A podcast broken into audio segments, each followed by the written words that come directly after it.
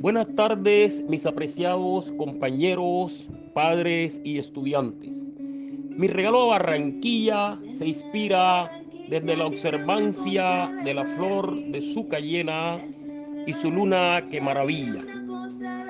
Dicen que fue fundada por unos colonos galaperos que habían perdido su ganado y en busca de estos semovientes hasta la orilla del río Grande de la Magdalena han llegado y gustándole estos parajes, sus primeras casuchas han formado y alimentados por las bondades del río y los suaves vientos alicios que sus cuerpos y rostros han acariciado.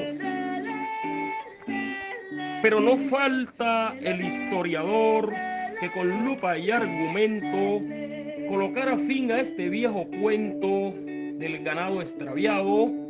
Y es que para esos tiempos Galapa era una encomienda y no existían permisos ni prebendas para salir a fundar tierras libres.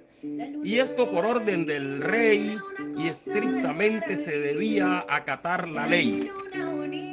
La encomienda era un sitio donde se vivía en condición de esclavos, labrando la tierra y encerrados para bienestar de la corona, y así se desmorona esta vieja teoría, ya que ni de noche ni de día se respiraba libertad y mucho menos salir a fundar sitios libres que no se conocían.